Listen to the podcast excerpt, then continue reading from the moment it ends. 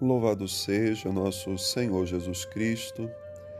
Irmãos e irmãs, hoje sexta-feira, da 34ª semana do tempo comum, Jesus nos faz um convite a prestarmos atenção, seja na figueira ou em outras árvores, e perceber que chega um momento em que os brotos começam a aparecer e ali as pessoas conseguiam entender, naquele momento que Jesus falava, que não vinha somente a alegria de uma planta que se renovava, dos frutos que estavam para chegar, mas também a proximidade do verão.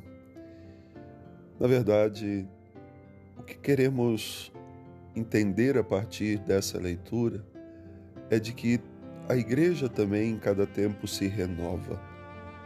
A igreja, ela precisa de um tempo em que também mostra a sua força renovadora.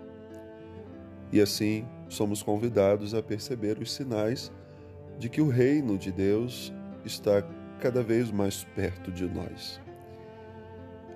A igreja, irmãos e irmãs, cresce a cada dia cresce a partir das nossas ações, cresce a partir do nosso comprometimento. Somos todos chamados a participar, como leigos e leigas, como ministros ordenados, religiosos, religiosas, tantos que se dedicam à missão. A experiência da igreja ao longo dos séculos, ela só acontece porque existe essa corresponsabilidade.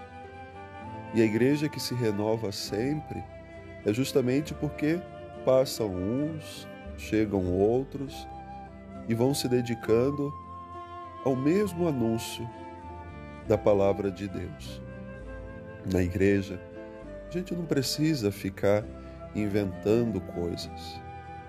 O que precisamos é abrir-nos a ação do Espírito Santo, porque Ele é quem coloca no coração da gente o que deve ser feito e também aquilo que não deve ser feito. O Espírito Santo é o grande condutor dessa missão, do crescimento da igreja. Ai de nós se não fosse o Espírito Santo, porque se dependesse somente de nós, a igreja já teria até acabado. Deus precisa da nossa contribuição, mas nós precisamos da ação do Espírito Santo. Então, em cada tempo, a igreja tem os seus altos e baixos. Momentos de esfriamento, perda de membros, mas existe também aquele momento em que tudo se renova Vemos a igreja ganhar novo vigor, vemos a igreja aumentar em número, embora a gente não tenha que ficar preocupado com os números, mas se estamos de fato vivendo esse anúncio concreto do Evangelho, fazendo o anúncio explícito de Jesus Cristo. São João Paulo II dizia certa vez que a nossa preocupação com números não pode ser tão grande, porque pode chegar um momento que voltemos a ser somente doze. Porque tudo muda o tempo todo. As realidades são diversas. E em tudo isso nós vemos a ação do Espírito Santo. No mundo passa um dia, passa mês, passa ano, mas diante de Deus é uma grande continuidade. Em Deus existe a eternidade. E essa é a eternidade que nós um dia vamos experimentar. Hoje a palavra de Deus também nos convida a compreender que chegará um momento que tudo isso vai passar e virá um novo céu, uma nova terra.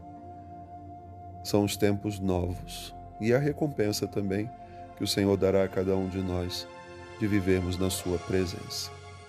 nos empenhemos em anunciar a palavra de Deus, nos empenhemos em falar de Cristo, façamos agora a nossa parte, dóceis ao Espírito Santo.